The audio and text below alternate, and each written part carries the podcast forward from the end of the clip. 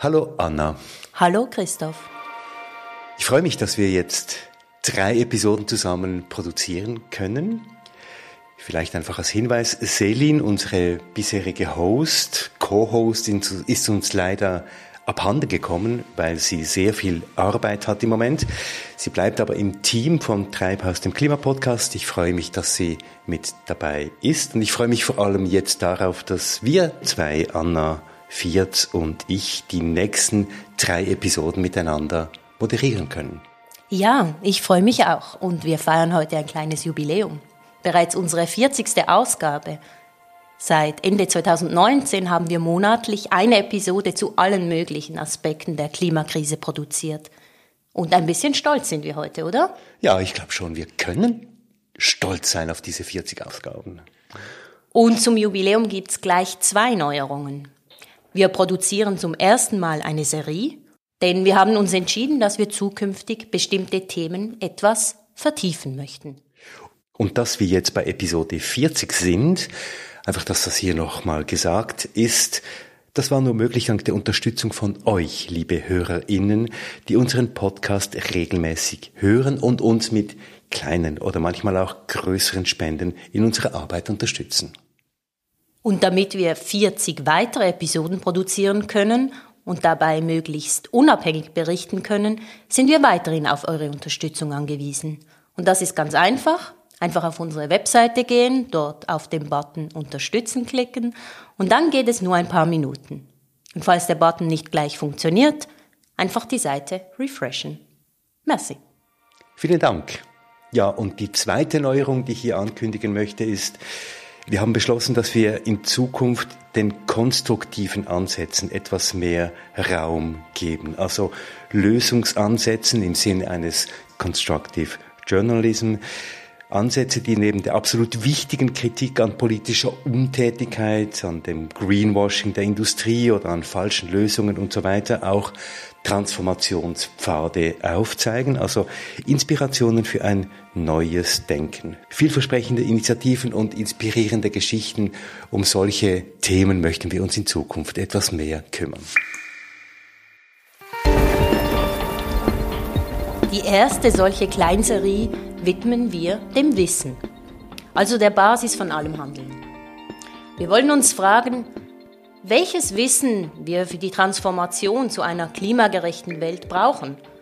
Und dabei interessiert uns in dieser und in den nächsten zwei Episoden vor allem ein Punkt, was wir, was diese in die Krise geratenen westlichen Gesellschaften von indigenen Gemeinschaften, ihrem Wissen und ihren Praktiken lernen können. Und warum machen wir das? Weil eben immer deutlicher wird, wie wichtig indigenes Wissen ist, um eine nachhaltige und klimafreundliche Zukunft zu entwickeln und zu gestalten. Und das sagen nicht wir hier am Tisch, Anna und ich, sondern viele internationale Institutionen und WissenschaftlerInnen. Heute geht es um die Lebensumstände von indigenen Gruppen, vor allem in Südamerika und darum, welche zentrale Rolle diese Gruppen schon heute für den Klimaschutz spielen. In der zweiten Episode nehmen wir euch mit nach Westafrika und werden vor allem über den Boden sprechen. Genau, und in der dritten Episode werden wir uns dann damit auseinandersetzen, wie indigene Forschende die Wissenschaft selbst verändern. Ja, wir freuen uns sehr auf diese Reise und ich hoffe, ihr begleitet uns dabei.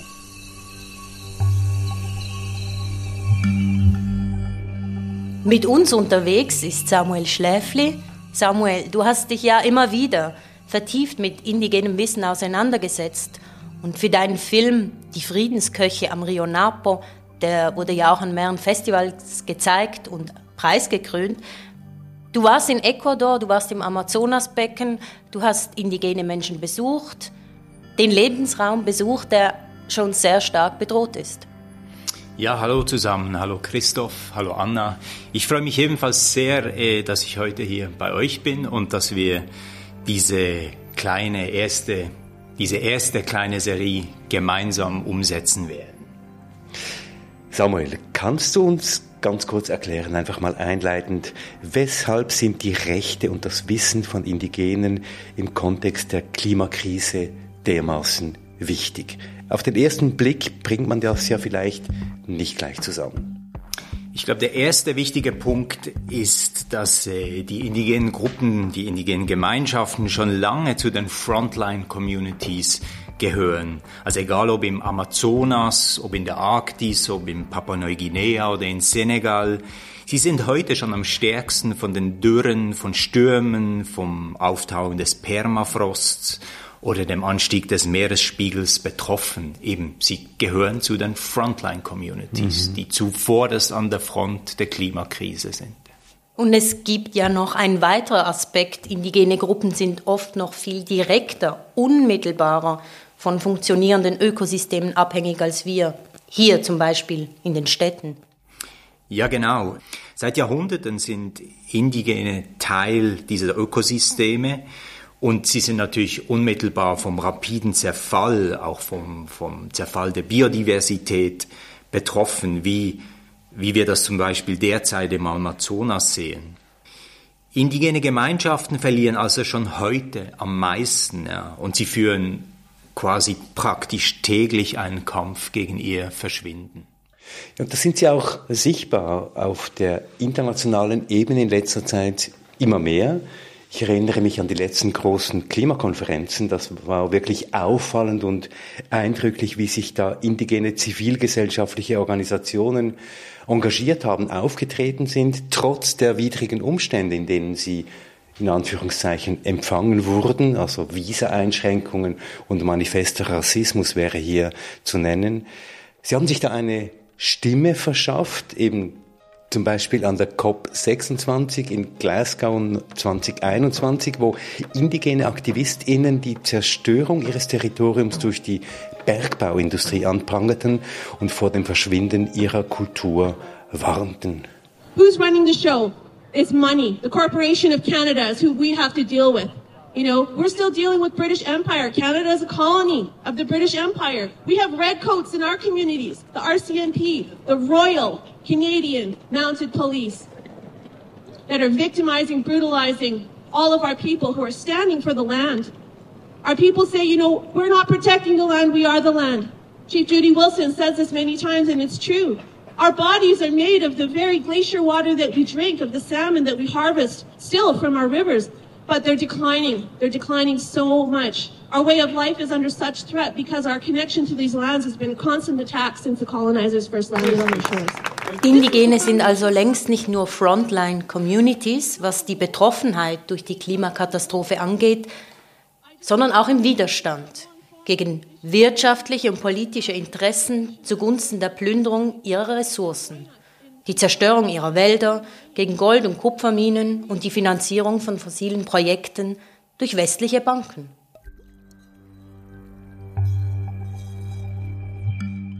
Würdest du denn sagen, Samuel, dass die indigenen Gruppierungen in diesem Kampf, den Anna jetzt gerade geschildert hat, eine Stimme sind in den internationalen Verhandlungen zu Klima und Biodiversität? Ja, nur sehr beschränkt, denn diese Verträge werden ja zwischen Staaten ausgehandelt. Und die indigenen Gemeinschaften, sie sind meist eine Minderheit in diesen Staaten. Zwar haben sie an den UN-Klimakonferenzen, eben zum Beispiel an der COP26 in Glasgow, eine eigene Constituency, genauso wie die Jugend oder eben auch die Wissenschaft.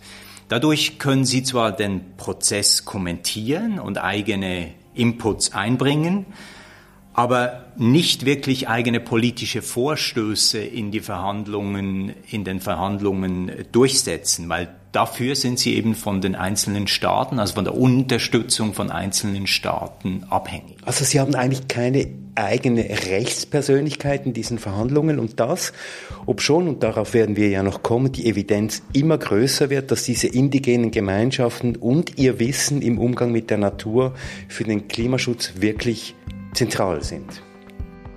Ja, denn mittlerweile anerkennen ja auch viele Wissenschaftlerinnen in Europa und den USA die Bedeutung dieses Wissens. Die klassische Wissenschaft, Innovationen, Technologie und das traditionelle Wissen, das, das sind keine Widersprüche. Auch Forschende erkennen zunehmend, dass verschiedene Wissenssysteme eben komplementär sein können und sich gegenseitig befruchten können. Im neuesten IPCC-Bericht, äh, der 2021 publiziert wurde und der das derzeit beste Wissen zur Klimakrise vereint, dort wurde erstmals nicht nur klassische wissenschaftliche Forschung mit einbezogen, sondern eben auch indigenes Wissen. Ebenfalls groß war die Anerkennung des indigenen Wissens, zumindest auf Papier, in der großen Biodiversitätskonferenz letzten Dezember in Montreal, der COP 15. Im Abschlussdokument der Konferenz werden indigene Gruppen 18 Mal erwähnt. Ziel 8 ist einzig auf ihre Rechte ausgerichtet. Dort wird anerkannt, dass indigene und lokale Gemeinschaften zentral sind für den Schutz, für die Wiederherstellung und die nachhaltige Nutzung von Ökosystemen, dass sie als Partner respektiert und ihre Rechte gestärkt werden müssen. Und ich meine, das ist insofern sehr naheliegend eben, dass, äh, dass jetzt diese Rechte und, und auch eben dieses Wissen eigentlich gestärkt wird, auch zuletzt in Montreal im Dezember, da wir ja heute wissen, und das wurde von Forschenden belegt, dass indigene Gruppen bei weitem die besten Beschützer von tropischen Regenwäldern sind. Und wir haben in früheren Episoden davon erzählt, wie wichtig unsere Wälder sind im Kampf gegen die Klimakrise. Genau das steht nämlich auch in einem umfassenden Bericht der UN Ernährungs- und Landwirtschaftsorganisation FAO von 2021 zu Lateinamerika und der Karibik. ¿Por qué es importante apoyar la gobernanza forestal con los pueblos indígenas y tribales en América Latina y el Caribe? Les quiero presentar cuatro puntos fundamentales para entender esta muy importante cuestión. El primero tiene que ver con la vasta extensión Dort wurden 200 wissenschaftliche Publikationen ausgewertet und es wurde klar, das Fazit der Forschenden war, wo indigene Gemeinschaften die Kontrolle haben, ist die Abholzung im Durchschnitt um 50 Prozent tiefer als anderswo. Also halb so viel zerstörter Wald dort, wo indigene Gemeinschaften leben. El primero tiene que ver con la vasta extensión territorial en manos de los pueblos indígenas y tribales. Los pueblos indígenas y tribales manejan aproximadamente el 30% de todos los bosques de nuestra región. Esto es un área tres veces el tamaño de Colombia Der UN-Bericht zeigt, dass etwa 35 Prozent der Wälder in Lateinamerika in Gebieten liegen, die durch indigene Gemeinschaften bewohnt sind. Ihr Lebens- und Wohnraum also. Pero hay un segundo argumento que es muy importante. Y esto tiene que ver con el hecho de que ellos son excelentes guardianes de la biodiversidad. Diversos estudios constatan Ja, und der größte Teil davon liegt im Amazonasbecken. Fast die Hälfte des noch intakten Regenwaldes im Amazonasbecken liegt in Gebieten, die von indigenen Gemeinschaften kontrolliert werden. Und dort sind rund ein Drittel des gesamten durch den Wald gespeicherten Kohlenstoffs in Lateinamerika gespeichert. Also enorme Mengen CO2. Und eben was in diesem Bericht klar wird, ist, dass der Schutz dieser Wälder, auch eben dieser, dieser Kohlenstoffsenken, wenn man so will, direkt vom Schutz der Indigenen abhängig ist und ihrer Rechte. Dies sollte natürlich alleine aus, aus Gründen der Achtung der Menschenrechte selbstverständlich sein, das ist klar. Aber wer es auch lieber ein bisschen ökonomischer mag, dem kann man sagen, die Anerkennung der Rechte von Indigenen und ihrem Land ist eine der kosteneffektivsten Maßnahmen gegen die Klimakrise. Genau das steht auch so in diesem FAO-Bericht.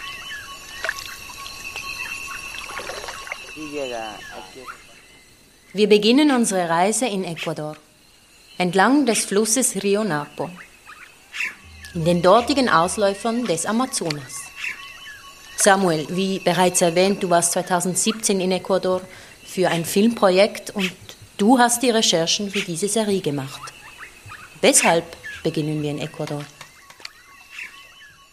Es war faszinierend. Mit, mit einem Paddelboot fuhren wir entlang von kleinen Flussläufen in das dichte Grün hinein. Über uns die Affen und Papageien, im Wasser sahen wir Kaimane.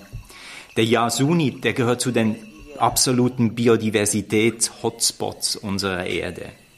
Nirgends gibt es so viele Insektenarten pro Quadratmeter. Biologen haben sogar ausgerechnet, dass die Vielfalt an verschiedenen Bäumen und Büschen auf einem einzigen Hektar im Yasuni Nationalpark größer ist als in den gesamten USA und Kanada zusammen.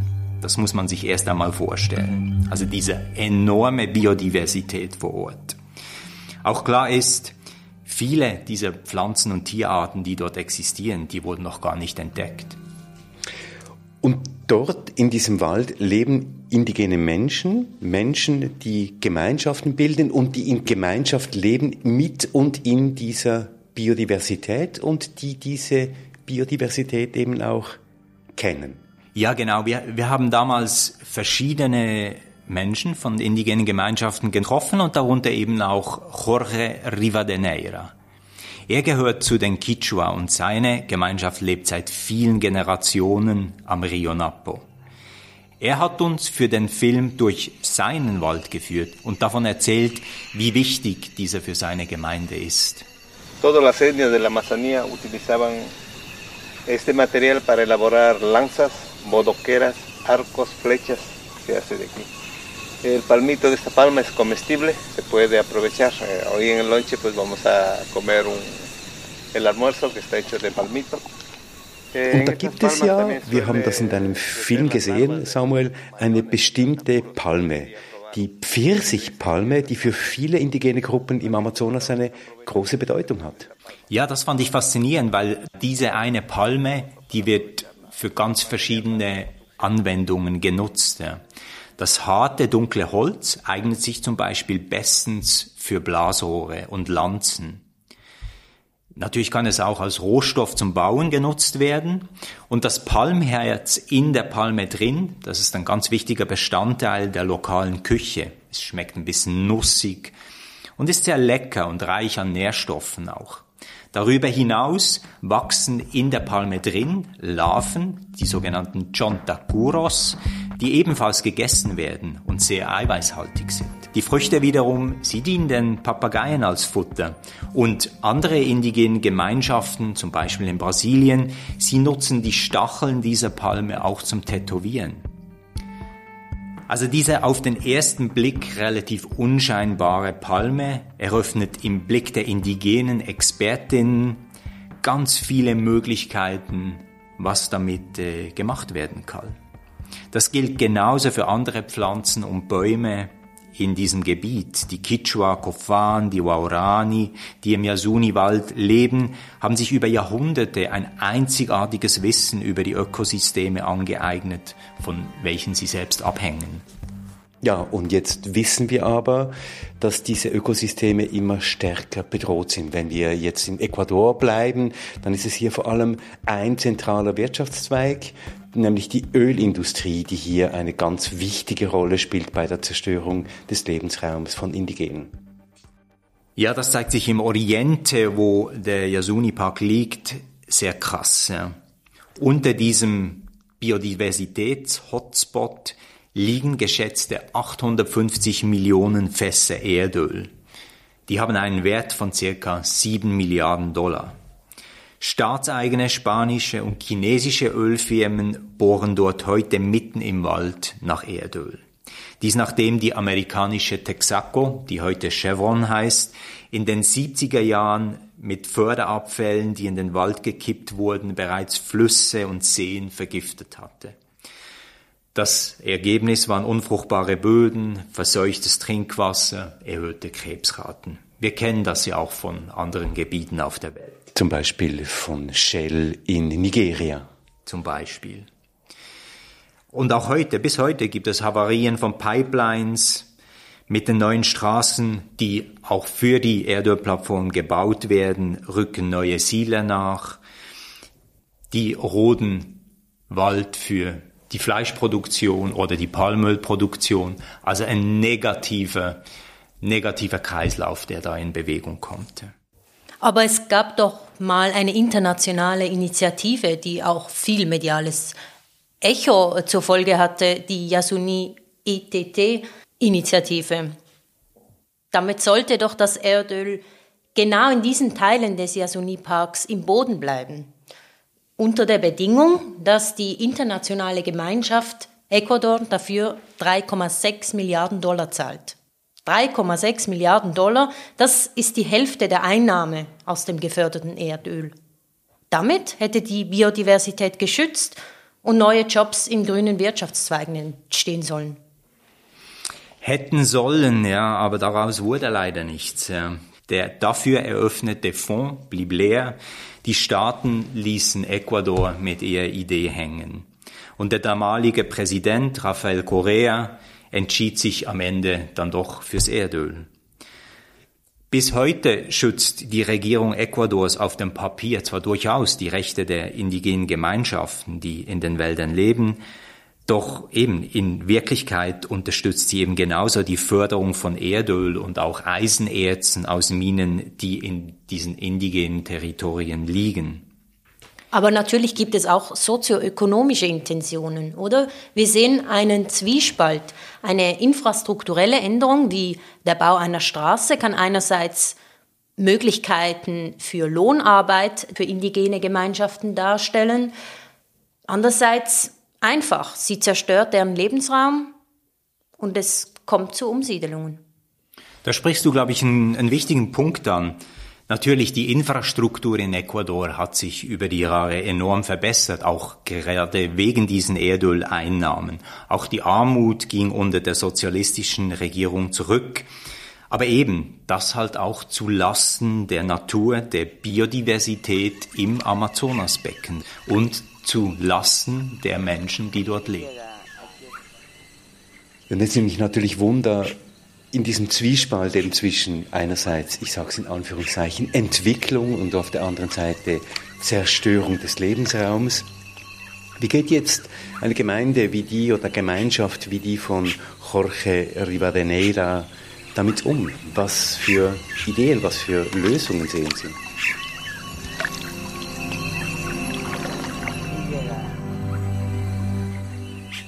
Das war im Fall von Jorge Rivadeneira super interessant, denn seine Gemeinde nimmt den Schutz des Waldes in die eigenen Hände. Jorge und seine Mitstreiterinnen haben am Rand des Yasuni Parks eine Lodge aufgebaut und ein Community Center dazu. Und dort empfangen sie nun Touristen, machen Touren durch den Regenwald, vermitteln also auch Wissen zu Flora und Fauna sowie ihrer eigenen Kultur, der Kichwa-Kultur. Und Jorge hat mir damals erzählt auch, was die ursprüngliche Idee war dieses, eh, dieses Projekts. Y cuando viene la petrolera aquí, completamente va a destruir todo lo que es el bosque, el agua, va a contaminar el agua, el bosque. Aquí tenemos eh, posiblemente yacimientos petroleros, tenemos. Unter dem Wald der Gemeinde lagern ja diese großen Erdölvorräte, die sind nach wie vor da. Die sind nach wie vor da und Firmen haben dort auch Probebohrungen gemacht und sie wollten das Land der Kichwa-Gemeinde von, von Jorge äh, abkaufen. Ja, sie haben dafür viel Geld angeboten, gekriegt. Aber Jorge war überzeugt, wenn sie das gemacht hätten, dann wäre dort heute alles zerstört. Und eben auch die Ressourcen für den Wohlstand der Gemeinde wären äh, kaputt. Er und seine Gemeinde setzen deshalb auf eine alternative Vision. Sie wollten ein Konservierungsprojekt aufbauen, das sich über einen kommunal organisierten Tourismus finanziert. Heute ist ein Viertel des Gebietes für Besucher zugänglich, 15 Prozent nutzt die Gemeinde für sich selbst, die Hälfte ist unter strengem Schutz und 10 Prozent dient der Forschung. Im Gemeindezentrum, dem Community Center, gibt es auch eine Schule und dort wird das traditionelle Wissen der Kichwa, aber eben auch das Wissen für den Schutz des Waldes und den Umgang mit Touristinnen an die nächste Generation weitergegeben. Also im besten Fall hilft ein solcher Besuch von TouristInnen aus den Städten Südamerikas, den USA, Europas und so weiter, dazu, das Bewusstsein zu schärfen, wie wichtig der Schutz dieses Ökosystems ist. Also es gibt einen neuen Zugang zur indigenen Kultur. Aber natürlich kann es genauso in die andere Richtung gehen, nämlich dass es hier wieder eine neue Form gibt von Instagram-Tourismus und das eigene Profil mit exotischen Erlebnissen aufzupeppen und zu schmücken. Also anstelle einer für beiden wertvollen Begegnungen kann es dann eben auch zu einer neuen Ausbeutung indigener Kultur in anderer Form kommen. Ich finde, du sprichst einen wichtigen Punkt an, Christoph. Während den letzten 500 Jahren passierte genau das, die Ausbeutung auf allen Ebenen. Missionarinnen besiedelten den Amazonas und verchristlichten und versklavten indigene Menschen. Dann kamen Linguistinnen und Ethnologinnen, die das Wissen der lokalen Bevölkerung studierten, damit später Kautschuk, Erdöl und Pharmafirmen die natürlichen Schätze des Regenwalds ausbeuten konnten. Und heute noch ausbeuten. Ja. Das zeigt sich eben zum Beispiel auch im Oriente von Ecuador. Und deshalb, wenn wir von indigenem Wissen und dessen Potenzial für die Transformation unserer Gesellschaft sprechen, dann müssen wir also zwingend auch von Entkolonialisierung und einem neuen Verhältnis zwischen dem Norden und dem Süden sprechen, zwischen der vermeintlich modernen Welt und der ursprünglichen. Und genau darüber habe ich mit Christoph Wittmer, dem Geschäftsführer der Gesellschaft für bedrohte Völker, gesprochen. Die Gesellschaft für bedrohte Völker arbeitet seit vielen Jahren eng mit indigenen Gruppen zusammen und betreibt Campaigning, Advocacy. Sie ist stark engagiert im Kampf gegen die Verdrängung und man muss auch sagen, teilweise der Ausrottung, also des Genozids an indigenen Gemeinschaften. Ja, und als erstes wollte ich von Christoph Wittmer wissen, ob wir so ohne weiteres denn eigentlich, wie wir das hier jetzt auch an diesem Tisch tun, von Indigenen sprechen dürfen. Ist das überhaupt richtig? Ja, das dürfen wir. Wir dürfen da auch selbstbewusst darüber reden. Wir müssen aber sehr, sehr sorgfältig mit den Begrifflichkeiten umgehen und oft verwenden wir auch Begrifflichkeiten auch im Wissen, dass es schwierig ist, weil das schon darin das Kolonialistische drin ist. Und trotzdem ist es ein Faktum, ähm, dass wir diese Probleme angehen wollen, verbessern wollen und damit halt auch in einem Grenzbereich uns bewegen müssen. Das heißt, wenn wir über indigene Menschen sprechen, sprechen wir auch immer über unser Verhältnis zu, ich sage es in Anführungszeichen, ihnen. Und wir müssen auch immer über unsere eigene Rolle reflektieren, die wir in diesem Prozess einnehmen. Richtig. Und zwar ist es ganz wichtig so, dass wir mal sagen, wenn wir von den Indigenen sprechen, da haben wir ja ein Bild und entweder finden wir es ein tolles Bild, das dann aber oft auch zu einer Romantisierung führen könnte oder zu einer Opferhaltung, ach diese armen Indigenen, oder dann das Despektierliche, so quasi die Primitiven oder so. Aber es ist kaum wirklich neutral, dass man die als gleichwertige Menschen anschaut, die halt an einem anderen Ort mit anderen Kulturen und anderem Auftritt, als wir es gewohnt sind, leben, aber genau die gleichen Rechte, die genau gleichen Empfindungen und so weiter haben. Also das ist dann schwierig vom Moment an, wo man mit Indigen, von Indigen spricht, spricht man eben von einer anderen Gruppe und das wertfrei zu machen ist sehr, sehr schwierig. Jetzt sprechen wir Christoph Wittmer schon seit vielen Jahren eben von diesem indigenen Wissen und wie wichtig dass das ist, aber wir sprechen eben einfach von einem indigenen Wissen, also von einer besonderen Wissensposition. Jetzt wissen wir aber seit spätestens seit den Forschungen des Sozialanthropologen Jeremy Narby und auch anderen, dass dieses indigene Wissen, gerade da, wo es zum Beispiel um molekularbiologische Erkenntnisse geht, gar nicht so weit entfernt ist vom modernen, sogenannten modernen Wissen und der modernen Wissenschaft. Jetzt, woher kommt eigentlich diese Abgrenzung Wissenschaft im modernen Sinn und indigenem Wissen? Ich denke, ein wichtiger Faktor ist, dass die Wissenschaft, das moderne Wissen wird in den Labors kreiert, wird ähm, in den Universitäten, in den Forschungslabors der Privatindustrie und so kreiert und ist völlig abgegrenzt, meistens voll, völlig losgelöst von der Natur. Und das indigene Wissen wird entwickelt in der Natur selbst mit wie soll ich sagen, Beziehungen zur Umwelt, die uns jetzt nicht Indigenen fremd sind. Also wenn dann für die Indigenen jetzt, ja Nomami zum Beispiel in Brasilien, ähm, die Shapiri, das sind so diese Waldgeister, wirklich physisch präsent sind. Sie sehen sie, sie spüren sie, aber niemand sonst sieht sie und spürt sie. Und die bringen ihnen ein Wissen bei, dann wird das der Labormensch einfach nie akzeptieren können, weil er sieht das so nicht. Aber er, der Labormensch, lebt in einer Wirklichkeit und dann die Indigenen leben auch in einer Wirklichkeit.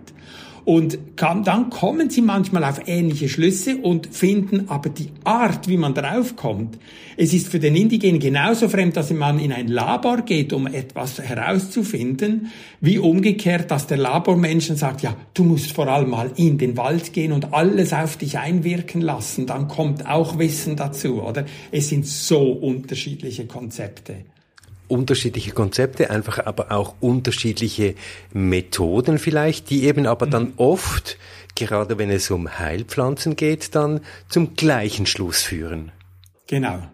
Und dort dann über über langjährige Entwicklungen, äh, da haben indigene Gemeinschaften die ganze Zeit eben getestet, welche Blätter, welche Pflanzen, Wurzeln, Rinden und so weiter mit welcher Behandlung allenfalls für gewisse Krankheiten nützlich sein könnte. Das ist ein Wissen, das über Jahrhunderte, Jahrtausende sich entwickelt hat und erspart eigentlich teuren Forschungsmethoden von einer Novartis oder irgend so einer Firma, oder?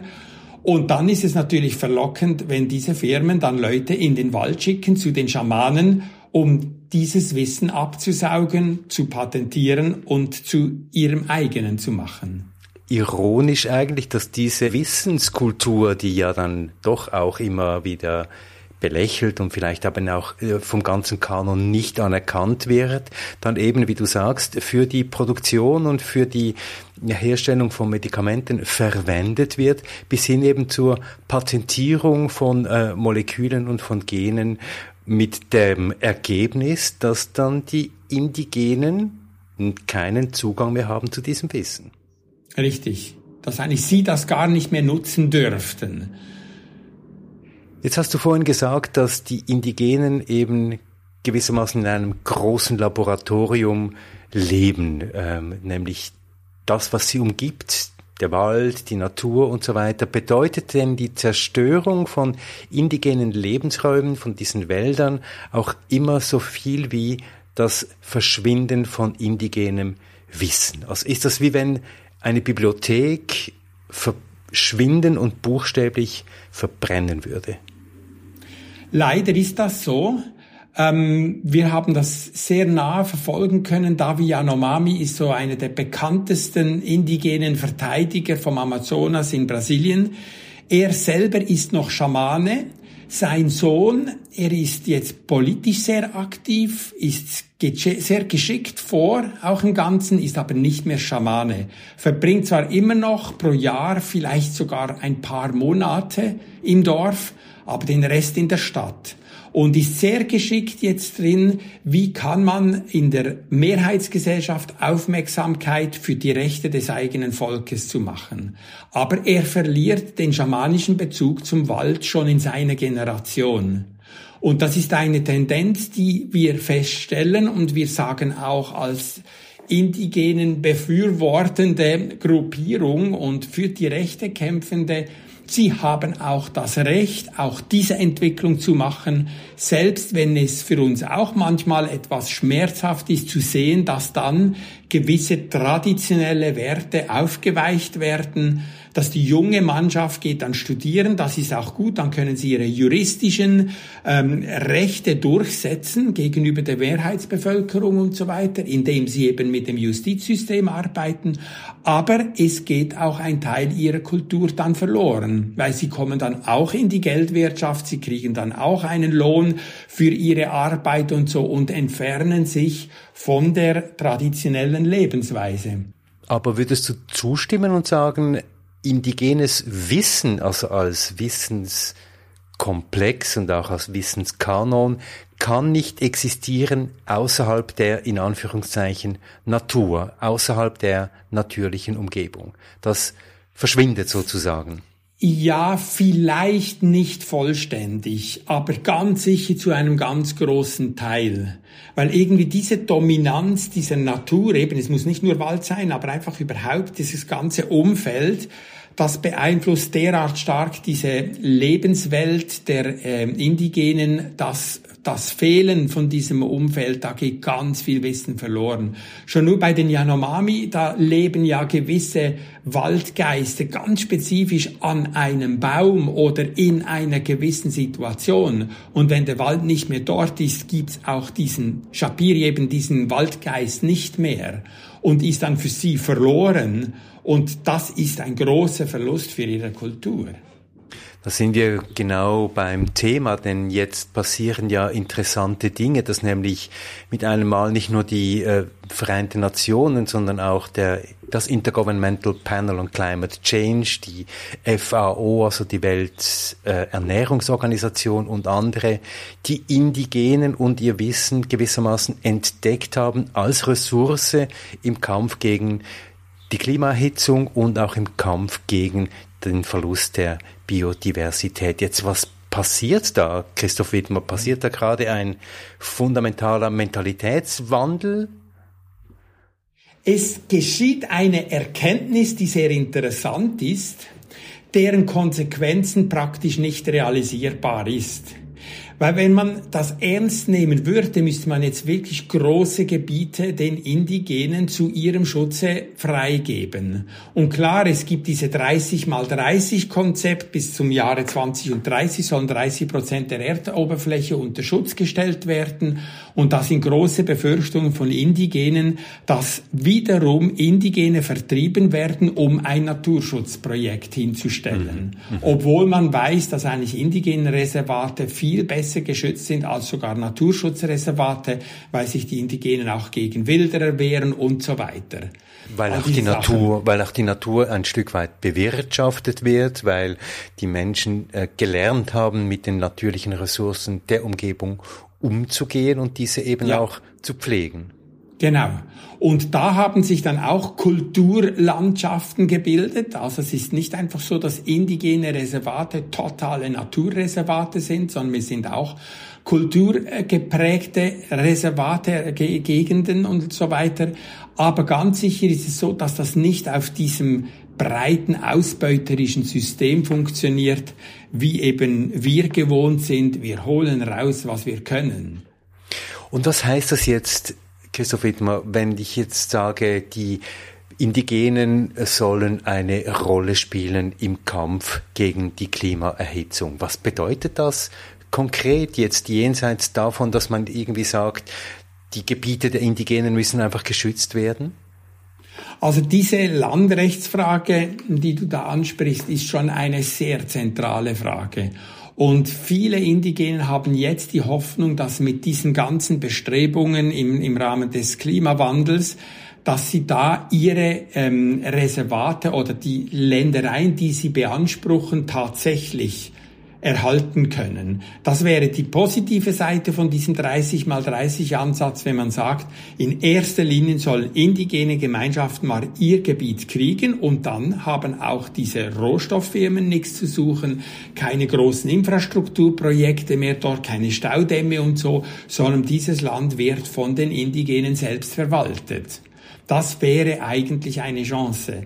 Jetzt befürchten wir, gerade mit der ganzen grünen Öko Ökonomie zum Beispiel, die ganze ähm, Batterietechnologien zum Beispiel für den ganzen Privatverkehr, da gibt es so viel neue Bedarf an Rohstoffen wie Nickel, Lithium und so weiter, dass jetzt mit dieser quasi Begrünung der Wirtschaft neuer Druck auf die Indigenen gemacht werden. Die letzten Nickelminen und Lithiumminen sollen jetzt geöffnet werden und am Schluss bezahlen die Indigenen, die eigentlich den besten Umgang mit der Natur pflegen, den größten Preis wieder für den Klimawandel zu bekämpfen. Und das darf es nicht geben. Man darf nicht das große Problem Klimawandel mit einem neuen menschenrechtlichen Problem lösen wollen.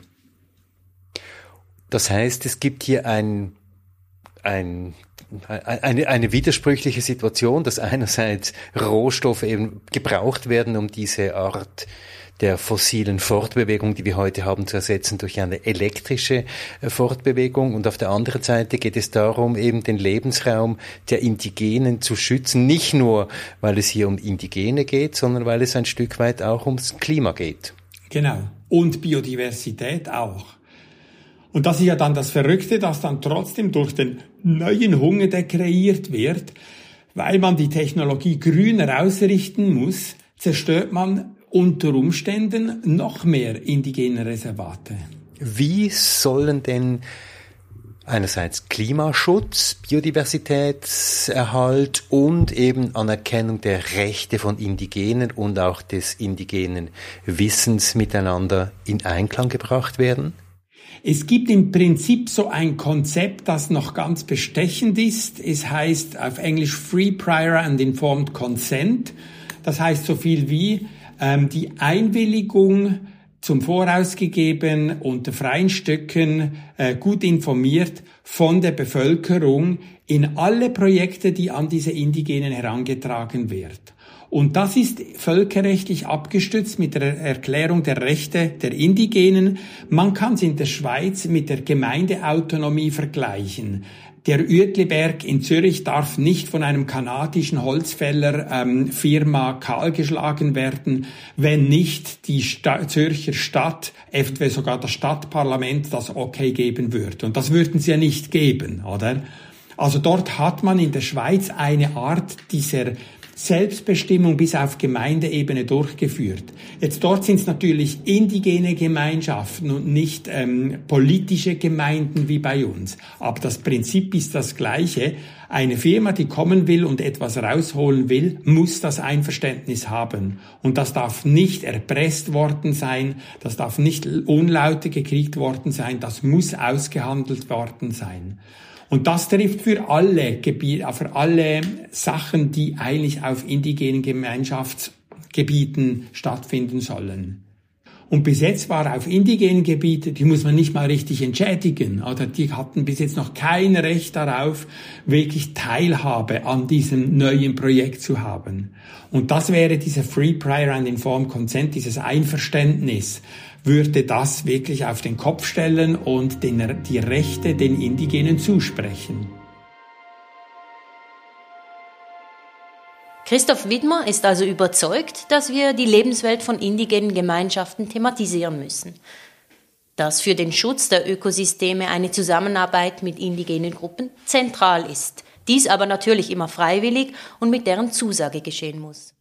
Ja, und das hat mich auch nachdenklich gemacht in diesem Gespräch mit Christoph Wittmer, dass nämlich tatsächlich hier die Gefahr besteht, dass der reiche Westen, also die reichen westlichen Gesellschaften, die indigenen Menschen im Amazonas, im Kongo, im Papua-Neuguinea, wo auch immer, funktionalisiert, und zwar zu den Hütern von CO2-Senken macht gewissermaßen.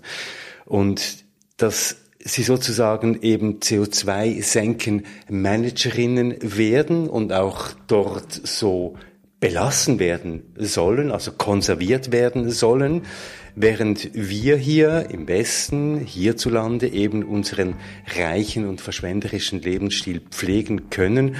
Also es ist eine Art von möglicher neuer Funktionalisierung der indigenen Gesellschaften und ihrer Waldschutzpraxis. Und das ist ja genau wieder so eine neokoloniale Perspektive oder eine neue Form der Ausbeutung. Und eigentlich geht es ja darum, dass staatliche Organe, die Gesellschaft, die Wissenschaft endlich Verantwortung übernehmen. Und die Indigenen einfach, Samuel hat es vorhin gesagt, eben auch in ihren Menschenrechten ganz zentral schützen.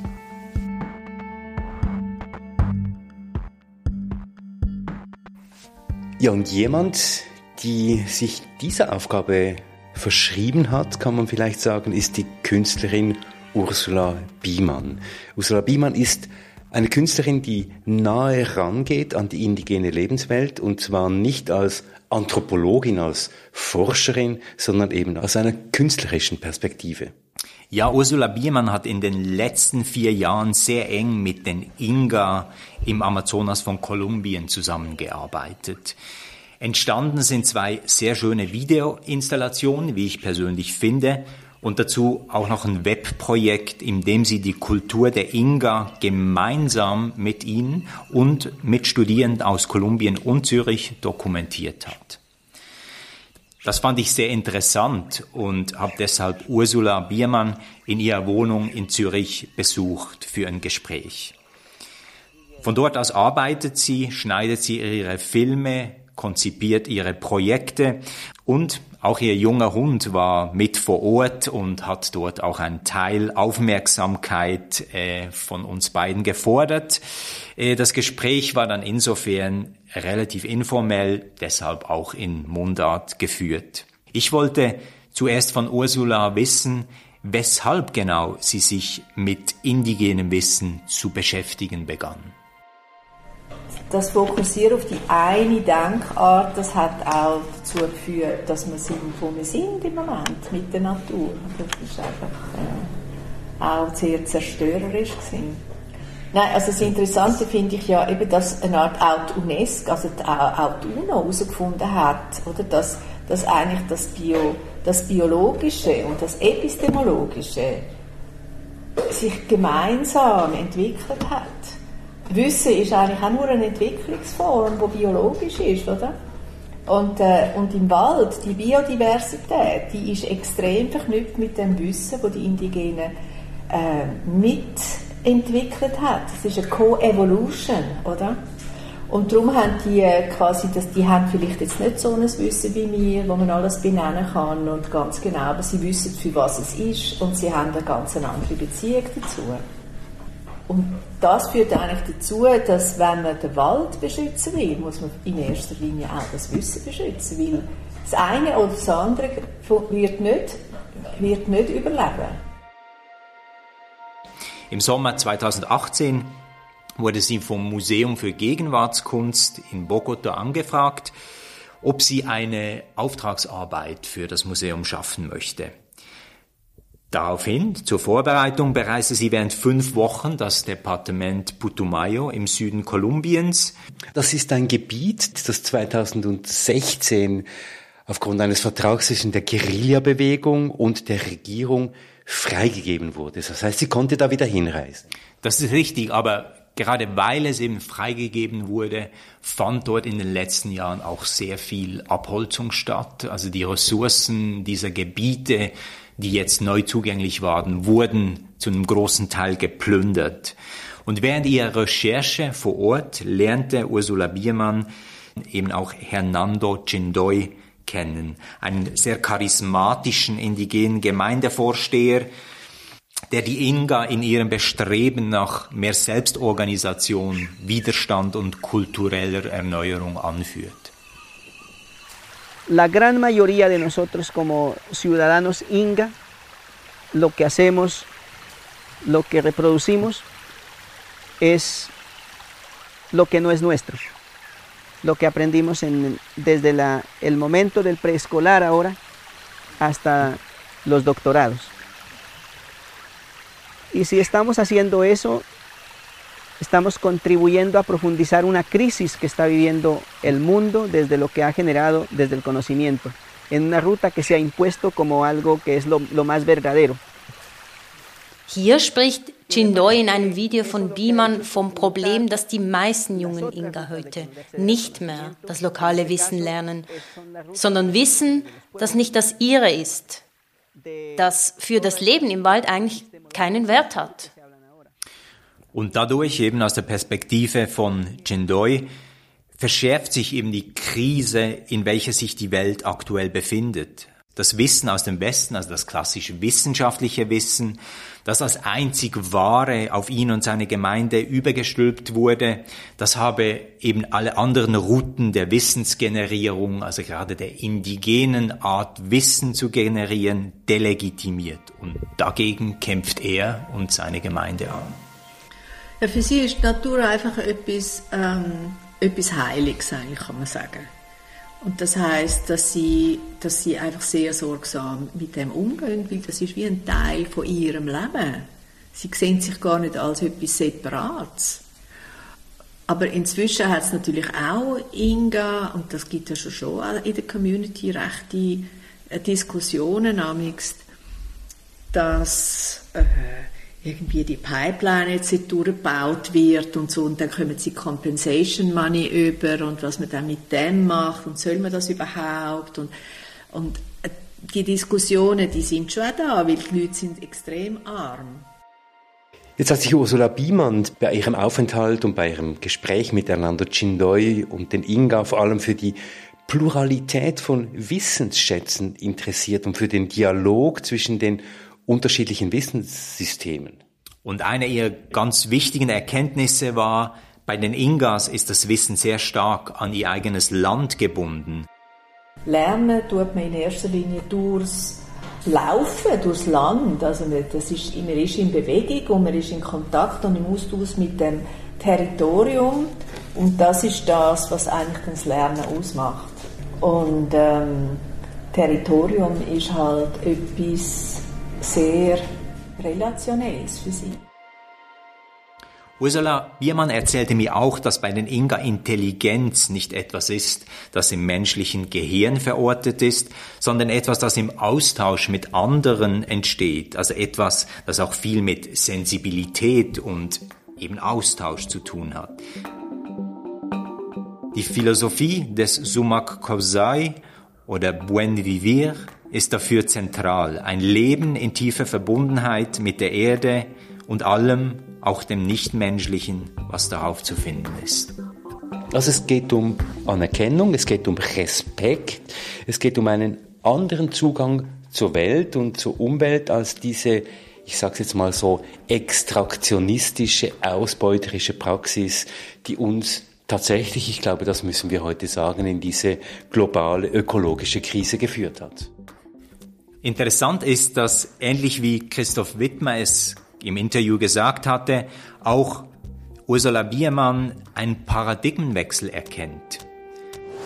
Von westlicher Seite ist grosses Interesse da, jetzt mit der Inga in Kontakt zu treten. St. Martins in London will zusammenarbeiten, Universität in Florida will zusammenarbeiten, ich mit San, San, San Diego haben wir Sachen gemacht. Das Interesse ist überall da.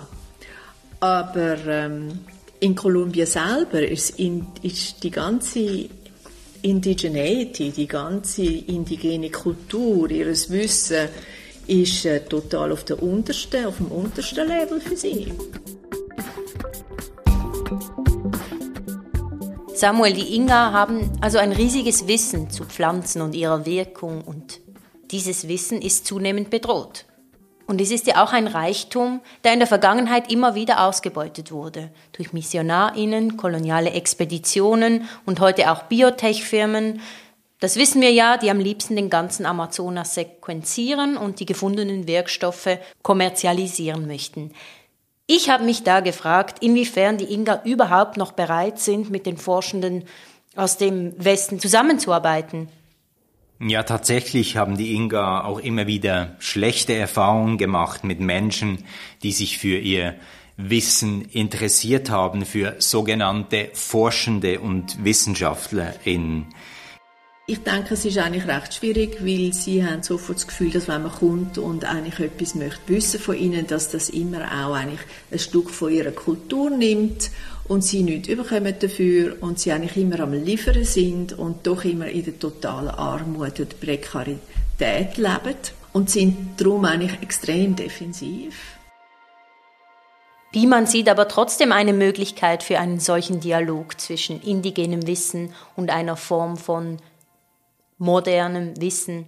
Und das wäre ja auch die Basis für eine Co-Kreation einer gemeinsamen Zukunft. Interessant fand ich diesbezüglich, wie wichtig eben auch die Rolle von sogenannten Cultural Brokers ist, also Menschen, die sich in unterschiedlichen Kulturen auskennen und vermitteln können, wie im Fall der Inga eben Hernando Chindoy. Ja, also von Anfang an haben eigentlich der Hernando und ich immer gedacht, dass das äh, sehr schön und wertvoll wäre, wenn es den Austausch gibt. Also wenn auch immer wieder auch mal Leute oder so Masterstudenten von Europa oder den USA mal dort runterkommen und im Austausch mit ihnen quasi Sachen zusammen erarbeitet. Und das habe ich eigentlich sehr wichtig gefunden, bis zum Moment, wo wir mal das große Treffen hatten und ich zum ersten Mal so viel Inga kennengelernt habe und dann gesehen habe, dass eigentlich der Hernando, der selber eine Uni-Bildung äh, bekommen hat, oder? Er hat einen Uni-Abschluss. Und er kennt die Art von Wissen und darum kann er so reden mit mir, dass ich es verstehe, oder? Ja, wie wirkungsvoll indigene Gruppen sich gegen ihre Auslöschung wehren können, das hat eben auch viel zu tun mit Menschen wie Chindoy, also Menschen, die sich ganz konkret vor Ort engagieren die sich sehr konkret vor Ort engagieren, aber eben auch auf internationalem Parkett sehr aktiv sind und dort eigentlich unermüdlich für den Schutz der Inga einstehen. Ich meine, Hernando war jetzt auch gerade in Montreal für den Summit, für den COP, äh, für die Biodiversität. Er geht auch jedes Mal für den Klimasummit, wird er eingeladen. Ich meine, sie haben das Sprachrohr. Es ist nicht, dass sie das nicht auch würden nutzen, dass sie in so einer strategischen Ort leben, oder? Wo, man, wo, wo das so sichtbar ist und wo man auch weiß, das ist, äh, das ist ja nicht nur äh, lokal zerstörerisch, sondern das ist ja fürs, fürs globale Klima eine Katastrophe. Dieser stetige Kampf gegen das Aussterben der eigenen Kultur und dies auf ganz unterschiedlichen Ebenen, das ist etwas, was Ursula Biermann sehr stark beeindruckt hat. Ähm, sie machen das neben dem Überlebenskampf, müssen Sie ja ständig auch die größeren Projekte können voranbringen, wo Sie wissen, nur auf dieser Ebene können wir unsere, unsere, unser Leben lang, längerfristig sichern. Das finde ich sehr beachtlich, oder, dass Sie das machen. Ja, vielen Dank. Wir werden ja Ursula Biemann in der dritten Episode dieser Serie nochmals hören und dann mehr über dieses Projekt einer indigenen Universität, eines kollektiven Projekts, genannt die Pluriversität. Aber reden wir doch zuerst noch über die nächste Episode, Samuel. Worum geht es da? In der nächsten Episode Ende März geht es zuerst um den Boden und die Frage, wie wir mit diesem Boden Nahrung produzieren und dies ohne den Planeten dabei zu zerstören. Wir hören uns also Ende März wieder, wie immer am letzten Freitag des Monats und bis dann sagen Tschüss erstmal ich, Christoph, Anna und Samuel. Das war Treibhaus, der Klimapodcast, die Episode 40, unsere Jubiläumsepisode. Treibhaus, der Klimapodcast, ist eine Produktion von Podcast Lab mit Samuel Schläfli, Lena Schubert, Johann Otten, Olivier Christe, Selin Elba, mit der Musik von Lukas Fretz und moderiert von Anna Viertz und Christoph Keller. Treibhaus ist zu finden auf unserer Webseite www.treibhauspodcast.ch, auf Spotify, auf Audible, auf Apple Podcasts. Und wenn euch dieser Podcast gefällt, wenn ihr Anregungen habt, Kritik oder auch Ideen, dann schreibt uns auf Facebook, Instagram oder per Mail an mail at treibhauspodcast.ch.